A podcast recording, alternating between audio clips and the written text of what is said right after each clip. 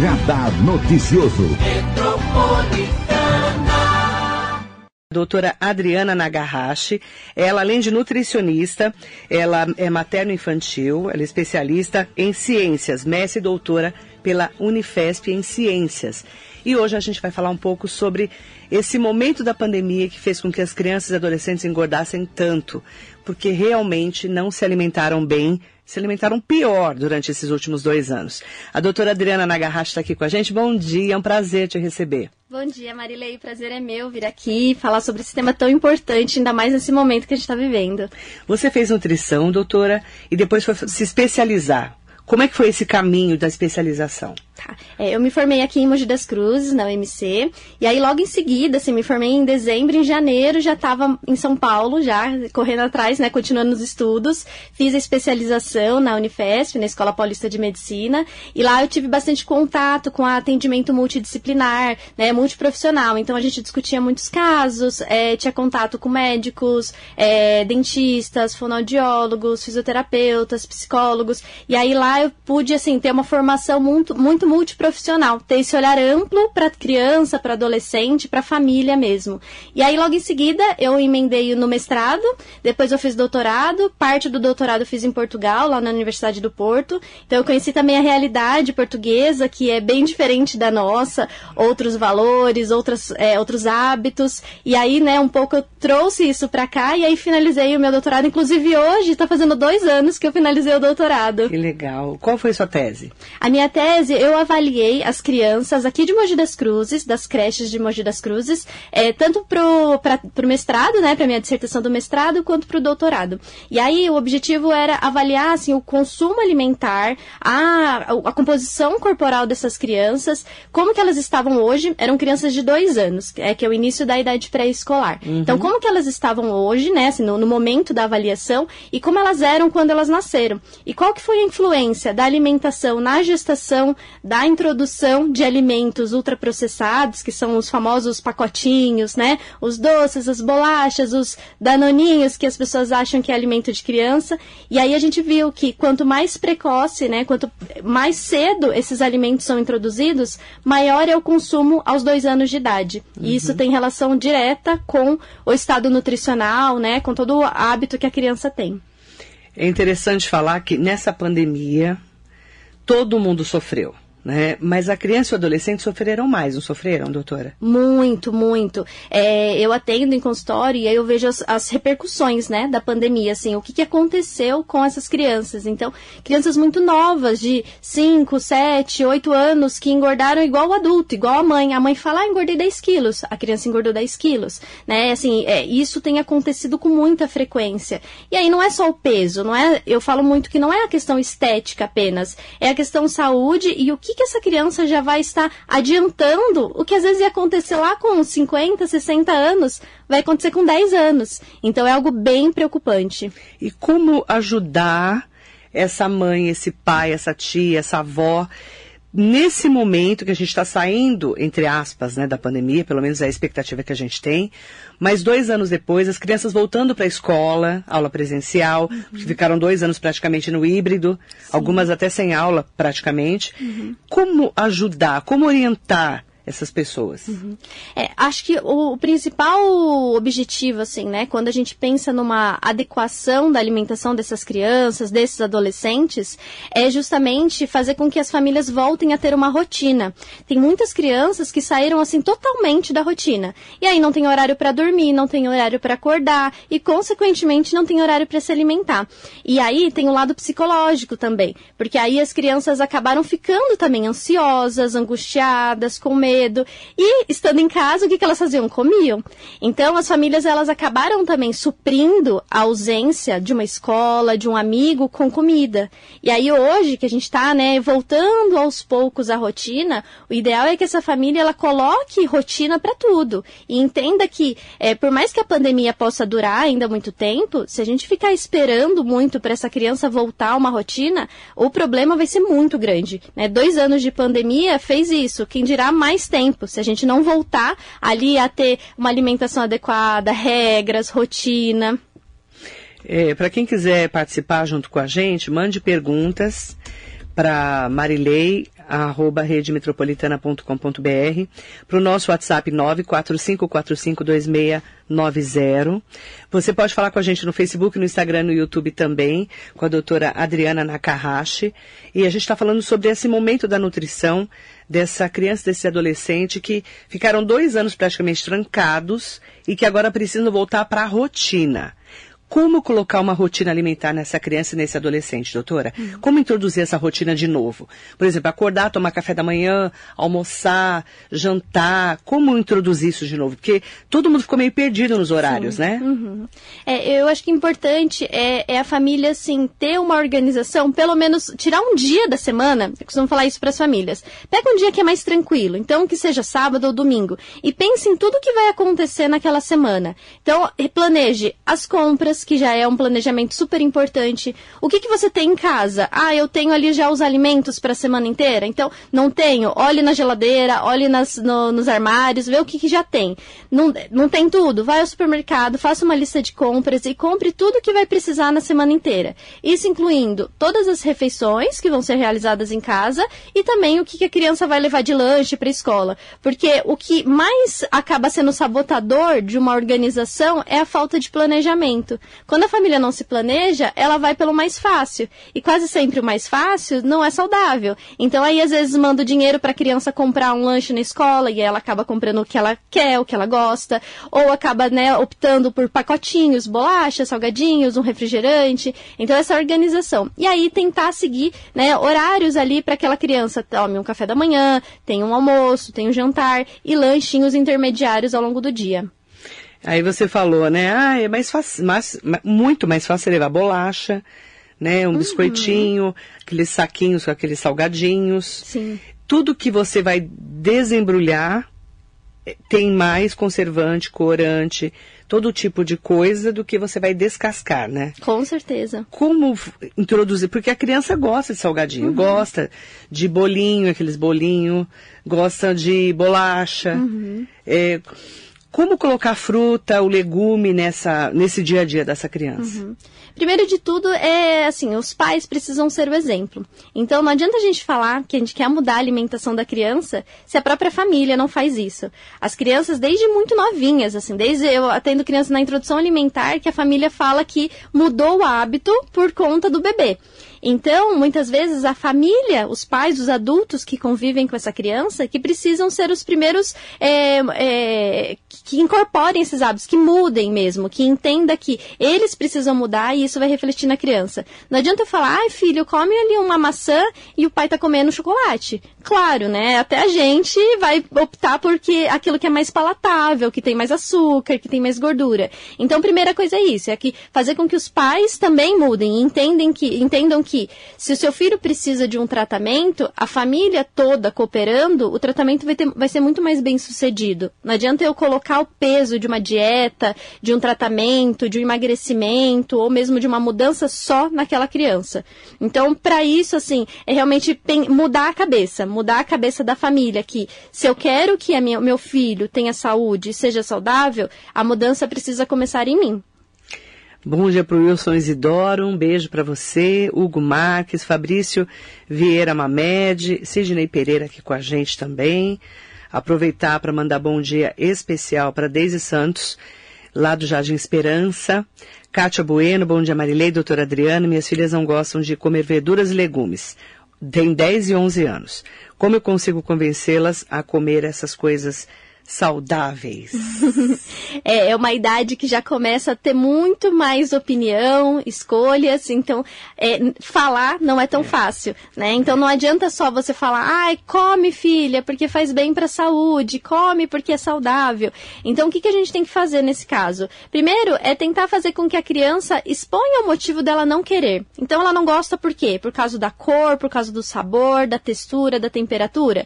E aí a partir disso a gente tentar fazer o utilizar algumas estratégias que são as preparações culinárias. Quando eu falo de uma verdura, eu não preciso só comer aquela salada, não preciso ter lá o prato, arroz, feijão, carne, salada. Eu posso ter essa verdura incorporada numa preparação, então eu posso fazer ali junto, né, por exemplo, é, numa torta, num sanduíche, eu posso já começar a colocar, né, uma folhinha de um alface que seja, depois eu acabo incorporando outras verduras, né, incorporar no que aquilo, aquilo que a criança pode aceitar. Outro exemplo, colocar num suco, bater a couve, a folha de couve dentro de um suco de limão, de, dentro de um suco de maracujá, um suco de abacaxi, e nisso a gente vai familiarizando a criança com aquilo que é saudável. Impor somente e mostrar para a criança que aquilo é saudável muitas vezes não tem resultado. Mas a gente fazer com que a criança participe, principalmente nessa idade, 10, 11 anos, é, tem um resultado muito mais positivo. Porque ela sente que ela está mudando também, que ela está dando opinião naquilo que é importante. Mandar bom dia também para Fátima, mandando um bom dia especial. Bom dia, querida. Aproveitar, né, para falar um pouquinho é, sobre adolescência. Fátima diz assim: Marilei, como convencer um adolescente de 15 anos que ele precisa se alimentar melhor, não só com macarrão, pão e lanches? Uhum. É, adolescente, né? A gente falou de 10, 11 anos que tá aquele início, já começa aquela início de rebeldia. 15 anos é ali o ápice. Nossa. Então, é, eles querem fazer só o que dá vontade, só o que é gostoso, só o que é confortável. É, é aquilo que é, ele só tem aquele lado imediatista. Então, para um adolescente, a gente nunca vai falar assim, ai filho, come, porque senão você vai ter um infarto, você vai ficar, é, você vai passar mal, você vai ter um AVC, nossa, a sua saúde vai ficar comprometida. O adolescente não quer nem saber o que vai acontecer amanhã, ele quer saber de hoje. Então, é, o que, que eu costumo trabalhar assim com, as, com os adolescentes? Eu uso muito o que para ele é importante. Então, se para o seu filho, para sua filha, a aparência é algo importante, mostre para ela que às vezes aquela pessoa que ela admira, aquela influencer que ela admira, ou para o menino aquele jogador de futebol que ele admira, que ele quer ser igual, ele tem uma alimentação, ele tem que ser regrado também nisso. Então, utilize as ferramentas que aquela própria, aquele próprio adolescente te fornece. Se para ele é, ah, eu quero ter um cabelo bonito, então mostre que, olha, você comendo isso daqui, você comendo macarrão o dia inteiro, você só comendo, tomando refrigerante, seu cabelo não vai ficar como você quer. Então, olha lá, as, as modelos, as influencers, elas podem até não comer tão bem, mas para ter essa, essa, essa pele bonita, esse cabelo bonito, tem que ter uma alimentação por trás. Então, utilize essas ferramentas que podem chamar mais atenção do que só falar de alimentação saudável. É interessante, né? Porque o adolescente, ele se tranca muito no mundinho dele e, e quer comer e beber, como você falou, uhum. refrigerante. E, e, toca a vida e não tá nem aí. Uhum. Porque para ele parece que não tem o um amanhã, né? Sim. E aí você fala, ah, usa um influenciador, um jogador, uma referência. É, às vezes não é tão simples, né? Uhum. No dia a dia. Sim. Não é verdade? é verdade? A gente tem visto cada vez mais adolescentes obesos. Uhum, ou com sobrepeso. E aí também a gente tem que aliar essa, essa qualidade de vida ao esporte, não é verdade, muito, doutora? Muito, muito. Com certeza, assim, não, é, é, muito difícil a gente fazer, por exemplo, já um tratamento. Quando a gente fala de prevenção, é uma atividade física rotineira, uhum. às vezes uma educação física na escola, é, uma atividade extra, às vezes ajuda, né? Já é o suficiente ali para crianças, para o adolescente se manter ativo. Mas hoje a gente tem o outro lado, não só não estar ativo, mas estar muito sedentário. Então ficar muitas horas em celular, né? Na tela, todo tipo de tela, computador, celular, seja para estudar ou seja mesmo para ficar ali em redes sociais. Então, eles têm ficado muito sedentários e, consequentemente, eles têm consumido mais, né? E também é um resultado da pandemia, porque, por exemplo, um adolescente hoje de 15 anos, ele estava ali, né, no início da pandemia, da 12, 13 anos quando começou, aí ele poderia ser alguém que poderia estar mais ativo, ficou parado. Agora, né, também pode ser que tenha incorporado, dois anos incorporou aquela preguiça, aquela, aquela, aquele desânimo, falta de vontade de fazer qualquer coisa. Então, com certeza, conciliar a alimentação com a atividade física é essencial. É importante também falar, né, que nós, assim, ficamos dois anos trancados. Muita gente, a gente eu tenho ouvido isso de pais direto, uhum. viu, doutora? É, o filho não quer ir para a escola. Uhum. O filho não quer voltar para a escola. Sim. Principalmente o adolescente que engordou. Uhum. Sim, muito. E aí tem que entrar um trabalho psicológico também, não é, doutora? Sim, com certeza. Eu, eu, assim, essa visão multiprofissional é muito importante. Quando eu atendo uma criança, um adolescente, que ele vem encaminhado às vezes por um pediatra, por algum profissional que chega até mim, é, eu sempre pergunto, como que tá o restante da vida dessa criança, desse adolescente? Como que tá esse lado psicológico? Às vezes também o engordar, a criança ganha peso, é, algumas, alguns adolescentes, eles já estão se assim, encapsulando. Eles, tá, eles acabam se escondendo por trás dessa gordura e eles não querem sair daquele casulo, né? Então eles ficam ali escondidos, colocam blusa no, no calor, tá esse calorzão e eles querem só usar blusa, eles querem colocar touca, eles não usam o braço de fora. Então também é um lado que as famílias precisam observar, né? A gente fala muito assim, olhem para os seus filhos. Às vezes a gente está olhando a tela do celular, mas a gente não está olhando para o filho. Então é aquele, aquele adolescente que já está, às vezes, escondendo o corpo, porque ele tem vergonha, porque ele já está sofrendo bullying na escola, porque as pessoas já estão tirando sarro e fala, nossa, né, antes da pandemia você não era assim, querendo comparar como ele era. Então tem a questão muito estética, muito voltada, e afeta demais o lado psicológico, sim. Aí a gente fala muito aqui na rádio sobre preconceitos, bullying, você acabou de falar, uhum. é, o limite entre vida saudável e e você também ficar muito assim gordofóbico, uhum. né? As pessoas andam gordofóbicas. Sim. Você vê um gordo, você já olha torto, uhum. como se aquela pessoa tivesse preguiça, uhum. né, de andar, de fazer atividade física e é gordo porque quer. Uhum. Como lidar com isso, doutora? Uhum. Eu acho que trabalhar muito a autoestima dessas crianças, desses adolescentes, parar um pouco a cobrança, né? Como eu falei aquele exemplo, não precisa ficar falando só coma saudável, coma salada, mas tentar trazer aquilo que também vai ser bom para eles. E as famílias acabam que por questão de correria, os pais não têm tempo de ficar com os filhos. Então todo cuidado é terceirizado, é terceirizado para uma escola, é terceirizado para os próprios amigos. Então às vezes a família nem enxerga que aquele que aquela criança, que aquela, aquele adolescente está precisando de ajuda. E aí isso, às vezes ele está sofrendo, ele não está gostando. Para alguns pode ser mais fácil expressar, ah, eu não gosto de ser gordinho. Para outros não, eles fingem que não estão ligando. Então dosar muito isso é, e a, os próprios profissionais de saúde, é, eu sou professora também, então eu acabo né, dando aula para muitos profissionais e eu falo muito, enfatizo muito isso, que é, nós profissionais temos que ter muito cuidado com a forma com que primeiro a gente vai tratar, porque é, tratar uma criança, um adolescente obeso ou com qualquer tipo de problema que envolve a nutrição, a gente tem que tomar muito cuidado, porque eles não são mini adultos, eles estão em fase de desenvolvimento. E segundo, a gente tem que tomar cuidado para essa família não colocar pressão tão grande. Ah, você tem que emagrecer, você precisa emagrecer. Tem que ser leve, as coisas têm que ser leve. É diferente com o adulto, que já tem o, a parte mental já muito mais formada. Com a criança e adolescente, não. Tem muita pressão, às vezes, muito, em cima dessa criança, muito, desse adolescente, muito. né? E às vezes é pressão até do própria mãe do próprio pai, que eles querem que o corpo que eles queriam ter, eles querem que os filhos tenham. E aí você olha, às vezes, uma mãe, um pai obeso e fala, esse menino precisa emagrecer, olha como que ele tá, doutora. Só que olha ele como enxerga tá. ele, Ele né? não enxerga ele, exatamente. Luana Brandão, bom dia. Doutora, tem dica para nós que temos filhos que não tomam água? O que a gente faz? Tem como induzir comer fruta, alguma coisa para compensar? Tem muita gente falando também sobre isso, doutora. Uhum. As crianças não querem tomar água. Uhum. É, a água, ela foi substituída. Né? É. Hoje a água tem que ter sabor. Já começa assim, já hoje a nossa recomendação da introdução alimentar é oferecer água para criança até um ano. Antigamente, né, minha mãe até fala, ah, quando você era bebezinha era suquinho. Começava já com suquinho de laranja, com isso quatro mesmo. meses. Hoje não. Laranja recomend... lima. Laranja lima. É, nem começava com a fruta, era com quatro meses suquinho de laranja lima. Isso. Hoje não. É você começar com água. Porque quem tá ali com o bebezinho, quem estiver nos ouvindo, nos assistindo, que estiver com bebê, entenda que a, a, a, hidratação do bebê ou é o leite materno, ou uma fórmula infantil, ou água. Então, se a gente for né, pensar ali nessa, nesse desenvolvimento da criança, a partir de um ano, pode tomar suco. Não deve, mas pode, né? Pode ser uma coisa esporádica, pode ser é, o ideal, fruta e água.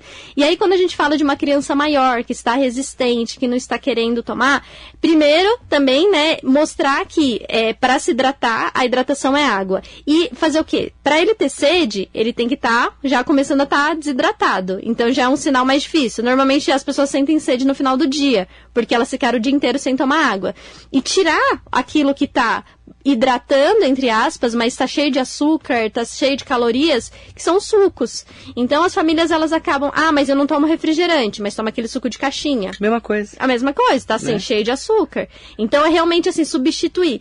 As frutas, alguns alimentos que têm água, ajudam a hidratar? Até ajuda, mas não é suficiente. Então, assim, água. assim, é água, é incentivar, manda garrafinha. Criança pequena, eu falo muito para as famílias, acha o personagem que eles gostam, compra aquelas garrafinhas coloridas, coloca ali a parte lúdica para a criança se interessar pela água. Então, ah, uma garrafinha diferente, um copinho diferente. Para o adolescente, manda garrafinha para a escola, conversa, né? Se tiver a possibilidade de conversar com os amigos também, incentiva todos os amigos a terem aqueles hábitos também. Isso ajuda bastante.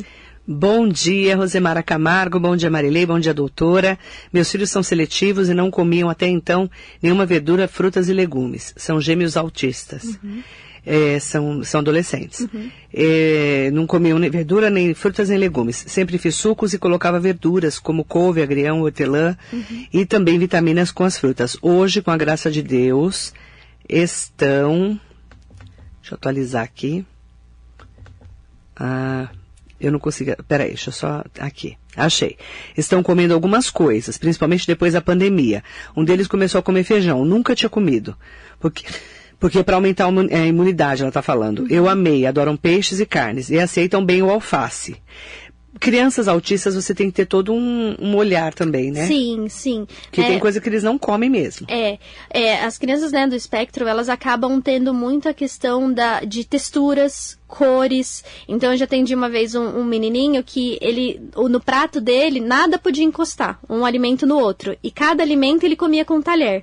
Então o arroz não podia Sério? encostar no feijão e não podia encostar na carne. Se encostasse, ele tinha uma crise e ele ficava muito nervoso. E aí a gente foi entender que tinha a ver com a textura. Por isso que é muito legal a gente trabalhar em conjunto com o terapeuta ocupacional, com o fonoaudiólogo. E aí a gente vai trabalhando junto, né? Trabalhando a questão da criança às vezes quebrar aquela barreira de tocar no alimento, quebrar aquela barreira das cores. Então tem crianças, por exemplo, tanto os autistas quanto outras crianças que têm seletividade que é, sempre vai para a cor amarelada. Então tudo que ele come tem o padrão amarelo. Então ele come batata, ele come frango, ele come bolacha, né? Tudo aquela cor meio amarelada. E aí, assim, é, eles acabam tendo é, uma visão um pouco distorcida do que é o alimento. E nisso, assim, não adianta a gente forçar. Isso que essa mãe fez foi perfeito, inseriu no que ele aceitava. E vai tentando. E vai tentando, né? e não desistir. Eu falo muito para as famílias assim, nunca fale na frente do seu filho que ele não gosta. Quando eu estava fazendo a minha coleta de mestrado, eu avaliava as crianças da, das creches aqui de Mogi das Cruzes, de dois, entre dois e três aninhos. E aí eu falava, come, olha, é gostoso, olha, olha que você vai ficar bonito, olha o seu cabelo como vai ficar bonito. E alguns não comiam verduras, principalmente. E aí muitas falavam assim, tia, eu não como porque minha mãe fala que eu não gosto. Não era a criança que não gostava, ela fala que é a mãe. Então ela já incorpora aquilo como sendo verdade. Minha mãe fala que eu não gosto, eu não vou comer. Né? Então a gente tem que também tomar cuidado com, com isso. Com o que a gente fala. Com o que a gente fala. Fabrício Vieira Mamed, meu filho de dois anos e onze meses, em alguns dias da semana ou durante uma semana ele rejeita as refeições. Uhum. Ele tem semana que ele come super bem. Como pode ser trabalhado, ser trabalhado isso? Uhum. Olha que interessante, às vezes come bem, às vezes não come. Uhum. Super normal, Fabrício. É normal? Né? Super normal. A criança de é, pré, idade pré-escolar, a partir de dois anos, entre dois e seis anos, é a fase que é mais citada na literatura como sendo as crianças que começam a ter algumas seletividades, que acabam tendo algumas rejeições. Antes ela amava algum alimento, no dia seguinte ela já, né, não gosta mais, odeia. Ou vice-versa. Hoje ela não come de jeito é nenhum. Normal, é normal, é normal. Ela por passa quê? por oscilações. A criança com dois anos, ela acaba sendo muito. Ela é. A gente fala até aquela mini adolescente, né? Já começa a primeira adolescência ali da, da vida da família. Porque ela quer mostrar muito o que ela quer, o que ela não quer. Às vezes ela escolhe a roupa, às vezes ela escolhe o sapato que ela quer. Ela gosta muito de falar o não. Então, como que a família lida com isso? Sem muito autoritarismo, sem brigar, sem forçar. Porque muitos estudos mostram que, é, mesmo que a criança coma melhor num dia e num dia menos, essa, essa fase de dois anos, a velocidade de crescimento já não é tão acelerado quanto nos dois primeiros anos. Então, um dia compensa o outro. Né? Não, não digo assim, uma criança que é seletiva, que não, só come alguns alimentos, mas uma criança saudável, que está com bom desenvolvimento, ter essas oscilações é normal. O problema é quando a família força a criança a comer, que de um normal pode virar um patológico. Então, aí nisso surgem os problemas. Então, ah, é a família que fica com o chinelo do lado da criança, que força a comer, que briga, que põe de castigo. Eu conheço uma. Convivi com muita gente. Uhum. E eu tinha uma, uma, amiga que forçava o filho a comer uhum. e ele vomitava. Uhum. E aquilo me dava um estresse um tão grande e eu falava, por que, que você está forçando? Não, porque tem uhum. que comer. Você tem que saber o limite do seu filho, né? Muito. E assim, a criança, ela tem um poder de autorregulação enorme. E já começa lá na fase da amamentação. Quando a criança mama no peito, ela mama e ela para quando ela se sente saciada. Quando a criança usa uma mamadeira, muitas vezes a família impõe. Então, às vezes elas vêm, ai, doutora, meu filho não está mamando nada. Ele mama uma mamadeirinha pequena e não quer mais mas às vezes é aquilo que ele precisa. A criança, ela come para crescer. Ela não fica igual a gente, comendo, comendo por vontade, por achar que aquilo é bom ou não. Então as famílias deveriam respeitar mais. Uhum. Se a uhum. gente respeitasse mais, os problemas que a gente tem hoje não estariam tão grandes. Se a gente não ficasse impondo o quanto a criança quer comer, mas deixasse ela mostrar que aquilo tá bom, que aquilo para ela já deu, já tá, ela já tá saciada com aquilo. E o Fabrício pergunta: é ideal criança tomar algum tipo de vitamina para aumentar a imunidade? Não. Se a, se a criança se alimentar bem, com todos os grupos de alimentos, se a gente tiver variedade, então tiver ali aquele rodízio de alimentos, nunca ficar no mesmo. Então, mudar as frutas, mudar as verduras, mudar as carnes, né? Comer arroz, feijão, comer de tudo, não tem necessidade. Somente a gente vai entrar com algum tipo de suplementação, né? Sendo muito bem avaliado, quando a criança tiver alguma possível deficiência. Que aí aí ou num, por um exame, ou às vezes por algum sinal clínico que a gente nota alguma deficiência nutricional. Bom dia para Armando Maisberg, Elizabeth Henrique Carlos. Vi hoje uma pré-adolescente magra demais e falando na turminha que não comeu nada, apenas energético. Então, aí já, a gente chega lá na anorexia, na bulimia, uhum, não é, doutora? Muito. Tem é, muita adolescente tem. assim. É, o cuidado que a gente tem que ter, às vezes, assim, é, uma criança que está sendo tratada hoje com um problema de obesidade, ela pode se tornar um adolescente com algum transtorno alimentar. Então, é, vai saber como que foi o histórico dessa, dessa pré-adolescente, né? Que seja aí com 10, 11, 12 anos. Às vezes foi uma criança que viveu no meio, que só se falava de dieta, que só se falava de emagrecer, que só se falava de padrão de beleza, que é o que a gente sabe, que, né, que as pessoas acabam tendo essa comparação, essa cobrança.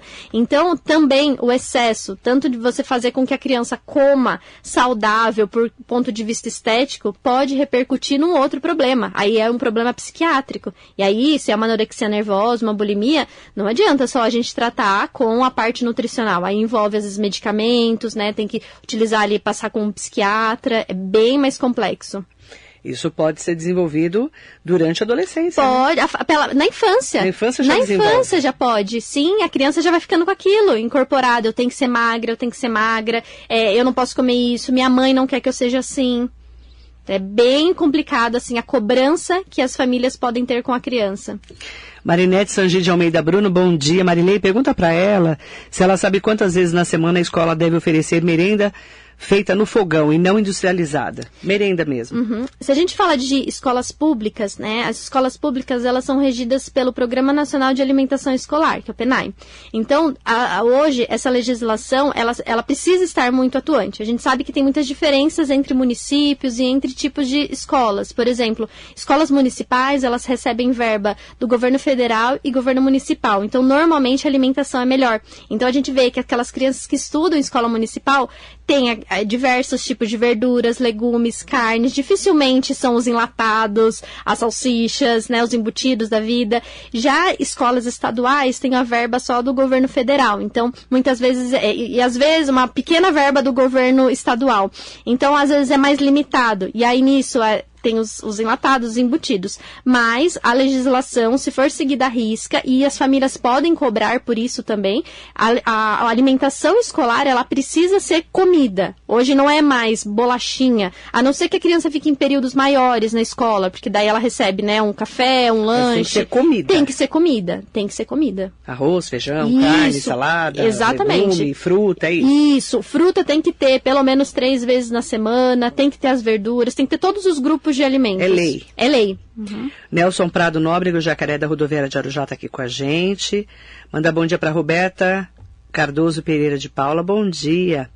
A introdução alimentar acabou mudando muito com o passar dos anos, porém, ainda encontro dificuldades com os pais em tentar explicar essa nova introdução alimentar, né? Uhum. E ela fala assim, sobre o não uso de sucos, o não passar na peneira ou mesmo o uso de sopas. Como você orienta? Tá. É, eu trabalho muito, né, com introdução alimentar, é uma das consultas que mais as famílias procuram e por mais, hoje em dia, até os outros profissionais estão entendendo essa necessidade. Então, eu acabo atendendo muito, pediatra encaminha para mim e aí eu faço a introdução alimentar. E aí, eu já falo para as famílias que a gente vai trabalhar por etapas com a criança na introdução alimentar. Eu já mostro o que não deve ser oferecido e o que deve ser oferecido. Então, realmente, a introdução alimentar lá, de quando a gente era criança, bebê, é muito diferente, né? Há 10 anos era diferente do que é hoje. Precisam os profissionais se atualizar. Então é, é necessário que a gente entenda que a introdução alimentar hoje, assim, eu falo, não sou eu que estou falando, é a ciência que mostra, são os estudos. Então eu trabalho muito com as famílias, como que tem que ser, qual o processo, qual a expectativa que a família tem que ter, porque é aquilo que a gente falou, Marilei, da, da família, ai, meu filho está comendo muito, está comendo pouco, né? Eu tenho que dar comida para ele. Eu tenho famílias, assim, as mães que me me mandam uma mensagem desesperada. Ai, doutora, ele não come, só comeu uma colherzinha hoje. Ai, ele só comeu um pedacinho da fruta. Eu falo, tudo bem, tudo bem, ele está aprendendo. A criança entre 6 e 12 meses, ela está na fase de introdução alimentar. É para ela conhecer sabor, textura, temperatura, deixa ela se sujar, deixa ela pôr a mão. Isso tudo faz parte do desenvolvimento. Depois de um ano que a gente começa a se incorporar ainda mais a alimentação, mas tem que ser um processo leve, tranquilo, sem cobrança da família. Como mudou, né? Muito. Na nossa época era caldinho de feijão. É, não colocava nem a carne, né? não, né? Colocava e tirava, peneirava. Nossa. Passava na peneira. Tudo é, papinha. Aham. Uhum né? Mudou muito a alimentação da mudou, criança. Mudou, né? mudou, porque é, como a gente sabe que o desenvolvimento da criança também se faz com alimentação e se faz ali no contato, no tato, é, a introdução alimentar ela faz parte de, ela trabalha com todos esses sentidos, com a visão, com o olfato, com o tato, com o paladar, toda a parte de desenvolvimento da criança. É quando eu aplico uma consulta de introdução alimentar, eu trabalho com isso falo para a família que é um trabalho assim é, é muito complexo, só não é só o comer. Rafaela Scorsi, doutora, te admiro muito. Tem dicas para lancheira que não sejam apenas frutas? Gostaria de variar mais para os meus sobrinhos. Uhum, obrigada, Rafaela. É, tem sim. É, lanche não é só fruta, dependendo da idade da criança, né? Isso é quando a gente fala de fruta, a gente está falando de uma criança, de um bebezinho, introdução alimentar, início da vida. Para uma criança maior que já vai para escola, a partir ali pelo menos de dois, três aninhos, eu vou pensar em alguns alimentos, em alguns grupos de alimentos, né? Até para facilitar aí para quem está nos acompanhando. É, eu penso sempre em ter uma hidratação, um líquido, que daí sempre eu penso na água, o principal, mas de vez em quando um suquinho natural, tudo bem, pode ser.